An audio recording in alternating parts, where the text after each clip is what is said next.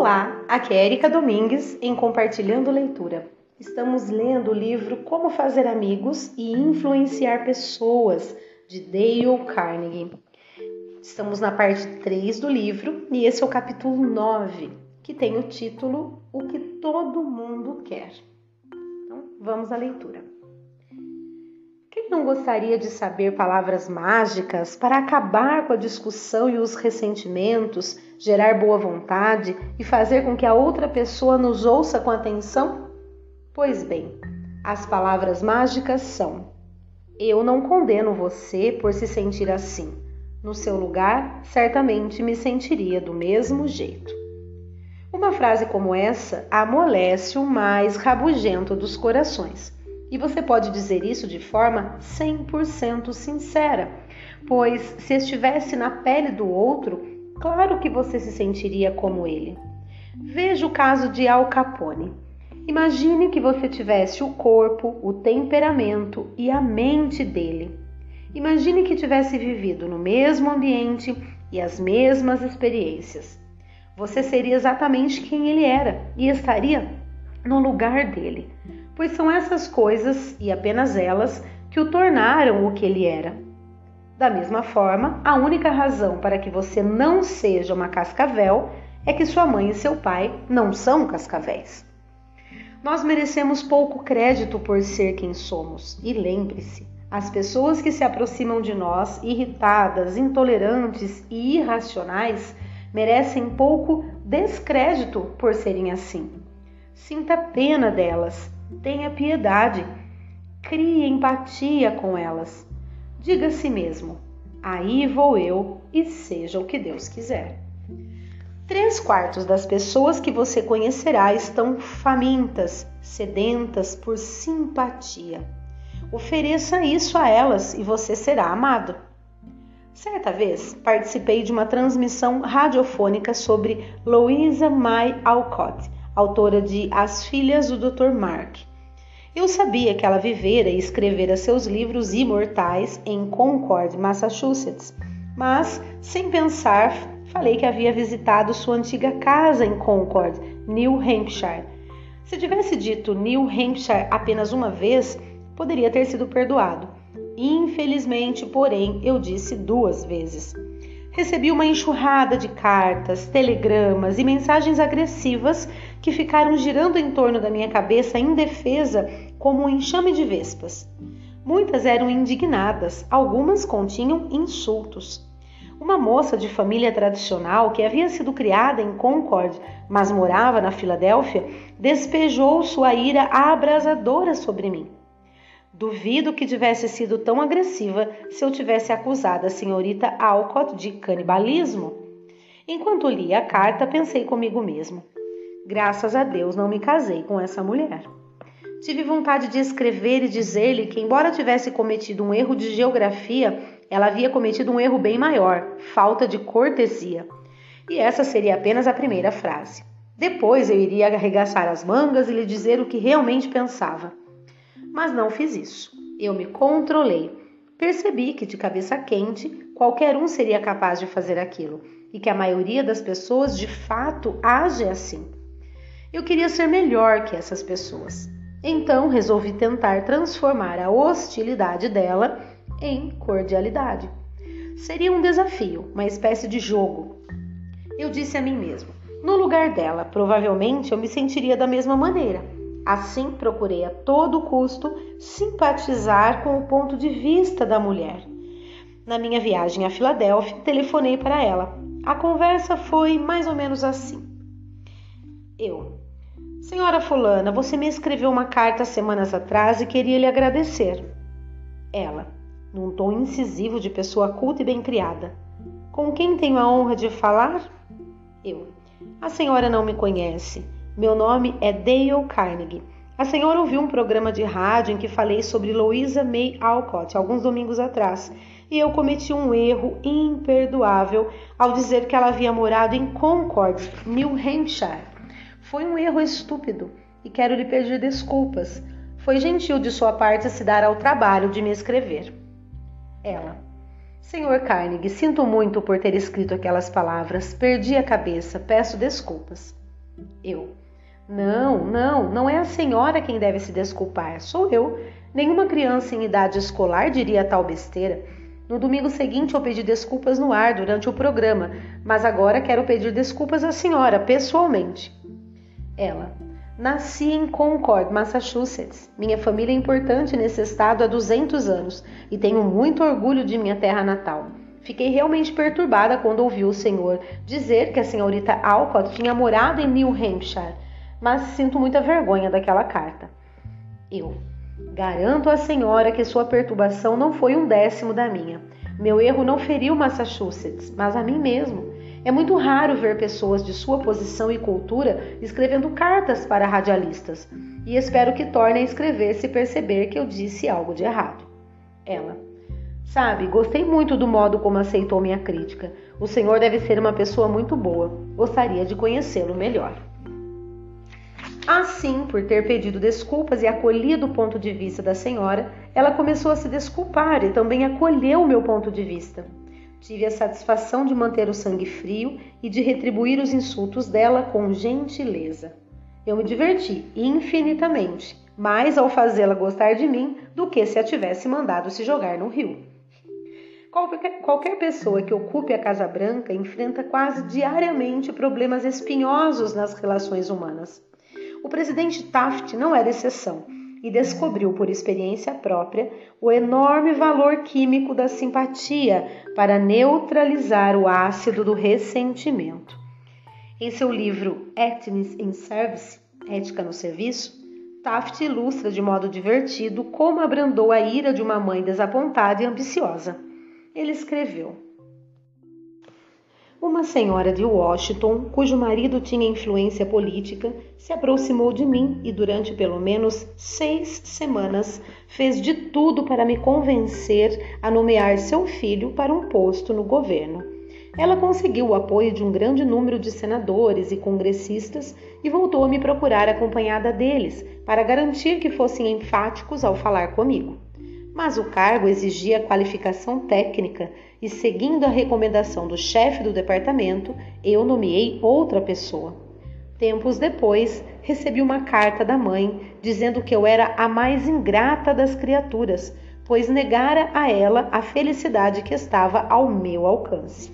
E foi além Disse que era assim que eu recompensava uma pessoa que tinha trabalhado junto à comissão de seu estado e garantido todos os votos para um projeto de lei no qual eu tinha grande interesse. Em outro trecho, ele explicou como se sentiu. Então vamos lá. Quando você recebe uma carta como essa, a primeira coisa que faz é pensar em retrucar na mesma moeda a alguém que foi tão inconveniente. Em seguida, você escreve a resposta por fim, se for sábio, coloca a carta na gaveta e tranca a gaveta. Deixa passar dois dias, porque sempre é possível demorar dois dias para responder a esse tipo de mensagem. Por fim, você retira a carta da gaveta e não a envia. Foi justamente o que fiz. Eu me sentei e escrevi a carta mais educada possível, dizendo que compreendia a decepção de uma mãe em tais circunstâncias, mas que a indicação não dependia apenas da minha preferência pessoal que eu precisava selecionar alguém com qualificações técnicas e por isso seguira as recomendações do chefe do departamento. Expressei a esperança de que no futuro o filho, dessa, o filho dela realizasse tudo o que ela esperava no cargo que já ocupava.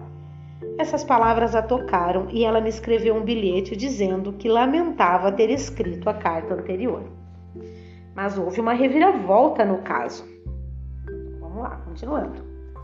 Porém, a nomeação que fiz não foi confirmada de imediato, e depois de um tempo recebi uma carta supostamente do marido dela, embora a caligrafia fosse semelhante à da correspondência anterior. Fui informado de que depois dessa grande decepção, a mulher ficou tão abatida que caiu de cama e desenvolveu um gravíssimo câncer no estômago. Em seguida, a pergunta: Será que eu poderia restaurar a saúde dela retirando a indicação original e substituindo-a pelo seu filho? Tive de escrever outra, outra carta, dessa vez ao marido, para dizer que esperava que o diagnóstico estivesse equivocado e compartilhar sua tristeza diante da doença da esposa, mas informando que era impossível retirar minha nomeação. O homem indicado foi confirmado no cargo e dois dias depois de receber a carta do marido, organizamos um espetáculo musical na Casa Branca. As duas primeiras pessoas a saudar a senhora Taft e a mim foram essa senhora e o marido, embora pouco tempo antes a mulher estivesse em artículo mortis. Agora tem uma breve sugestão de pausa aqui na, na, na leitura, mas eu vou continuar, tá? Que falta bem pouco para terminar o capítulo. Jay Mangon era representante de uma empresa de manutenção de escadas rolantes em Tulsa, Oklahoma, que tinha o contrato de manutenção das escadas de um dos principais hotéis da cidade. Para não causar inconvenientes aos hóspedes, o gerente não queria deixar a escada fora de uso por mais de duas horas. O problema era que o conserto necessário levaria pelo menos oito horas e a empresa nem sempre tinha um mecânico especialmente qualificado à disposição do hotel. Quando conseguiu agendar um mecânico de primeira linha para o serviço, o senhor Mangum telefonou para o gerente do hotel e, em vez de argumentar para conseguir o tempo necessário, ele disse: Rick, sei que o hotel está bem movimentado e que você quer que a escada rolante fique para e você quer que a escada rolante fique parada o menor tempo possível. Compreendo sua preocupação e faremos o máximo para atendê-lo. No entanto, de acordo com o nosso diagnóstico, se não fizermos um trabalho completo agora, sua escada rolante poderá sofrer danos mais graves, o que a deixaria fora de serviço por muito mais tempo. Sei que não deseja criar um inconveniente para seus hóspedes durante vários dias. O gerente foi obrigado a concordar que interromper o serviço por oito horas era melhor do que ficar sem escada rolante por vários dias. Ao demonstrar que compreendia o desejo do gerente, manter os hóspedes felizes, o Sr. Mangum foi capaz de convencê-lo com facilidade, sem provocar rancor. Joyce Norris, professora de piano em St. Louis, Missouri, contou como lidou com um problema frequente com suas alunas adolescentes. Babette tinha unhas extremamente longas. Esse é um problema sério para quem deseja desenvolver uma boa técnica no instrumento musical. A senhora Norris é, relatou: Eu sabia que aquelas unhas compridas seriam um obstáculo para Babette e seu desejo de aprender a tocar bem, mas não falei nada sobre o assunto nas conversas que tivemos antes do início das aulas. Eu não queria desencorajá-la, mas ao mesmo tempo sabia que ela não iria querer perder aquelas unhas lindas das quais ela tanto cuidava e tanto se orgulhava. Depois da primeira aula, quando encontrei um momento propício, falei: Babette, suas mãos e suas unhas são lindas. Se você realmente tem interesse em desenvolver seu talento ao máximo, vai ficar surpresa ao descobrir como seria mais fácil e mais rápido caso aparasse as unhas. Pense nisso, tá bem? A senhora Norris disse que Babette pareceu não gostar nem um pouco da sugestão. Em seguida, falei com a mãe, comentando outra vez que as unhas de Babette eram lindas. Outra reação negativa. Era óbvio que as unhas da garota eram importantes para ela. Na semana seguinte, Babette voltou para a segunda aula e, para minha surpresa, havia cortado as unhas. Fiz um elogio a ela e enalteci seu sacrifício. Também agradeci à mãe por ter influenciado Babette a cortar as unhas. A resposta foi: Ah, eu não tive nada a ver com isso. Babette decidiu sozinha e é a primeira vez que ela corta as unhas a pedido de alguém. A senhora Norris ameaçou Babette. Disse que se recusaria a dar aulas a uma aluna com unhas compridas. Não, não fez nada disso. Reconheceu que as unhas de Babette eram lindas e que apará-las significaria um sacrifício. Com isso, deixou implícito o seguinte: compreendo sua posição. Sei que não será fácil, mas compensará, pois você desenvolverá mais seu talento musical. Saul Hurek provavelmente foi o maior empresário artístico dos Estados Unidos. Por quase meio século, ele lidou com estrelas, nomes conhecidos mundialmente como Theodore Chaplin, Isadora Duncan e Anna Pavlova.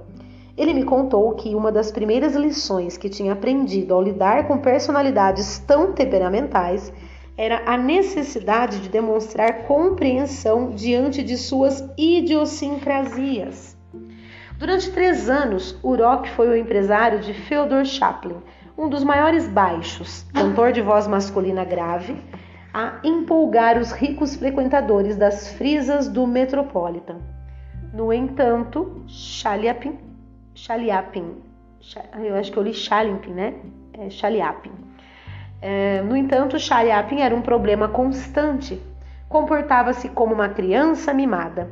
Nas palavras inimitáveis do Sr. Urok, Chaliapin era um sujeito dos diabos em todos os sentidos. Com frequência, Chaliapin telefonava para o Sr. Urok na hora do almoço do dia de uma apresentação e dizia: Sol, estou me sentindo horrível. Minha garganta parece um hambúrguer cru. Vai ser impossível cantar hoje à noite. O Sr. Urok discutia. Não, sabia que um empresário não pode lidar dessa forma com artistas. Assim, corria até o hotel de Chaliapin, esbanjando com paixão. Que pena, meu pobre amigo, lamentava. Claro que assim é impossível cantar. Vou cancelar a apresentação imediatamente. Vai lhe custar alguns milhares de dólares, mas isso não é nada em comparação com a sua reputação. Ao ouvir isso, Chaliapin suspirava e dizia: Talvez seja melhor você voltar mais tarde. Venha às cinco horas para ver como estou. Às cinco da tarde, o senhor Uroque retornava ao hotel esbanjando com paixão. Voltava a insistir no cancelamento e, de novo, Chaliapin suspirava e dizia: Talvez seja melhor voltar mais tarde, pode ser que eu esteja melhor. Às sete e meia, o grande baixo consentia em cantar, desde que o senhor Uroque concordasse em aparecer no palco do Metropolitan e anunciar que Chaliapin havia sofrido um terrível resfriado e não estava no auge de sua voz. O senhor Uroque concordava e mentia, pois sabia que era a única forma de fazer o cantor subir ao palco.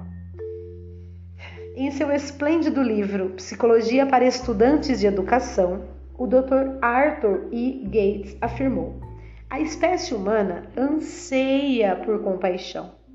A criança faz questão de mostrar o machucado, chega a se cortar ou se machucar de propósito para ser alvo de compaixão. Com o mesmo objetivo, os adultos mostram suas feridas, relatam seus acidentes, doenças e detalhes de procedimentos cirúrgicos. Em alguma medida, a autopiedade diante das desgraças reais ou imaginárias é um comportamento praticamente universal.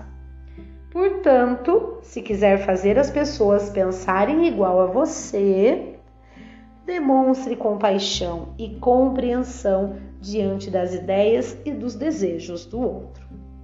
E assim nós finalizamos este capítulo 9 com o princípio 9, que é exatamente esse Demonstre compaixão e compreensão diante das ideias e dos desejos do outro. Muito bem, pessoal, espero que vocês estejam gostando dessa leitura, como eu já disse, assim como eu, que eu estou amando. Um grande abraço a todos e até o próximo áudio.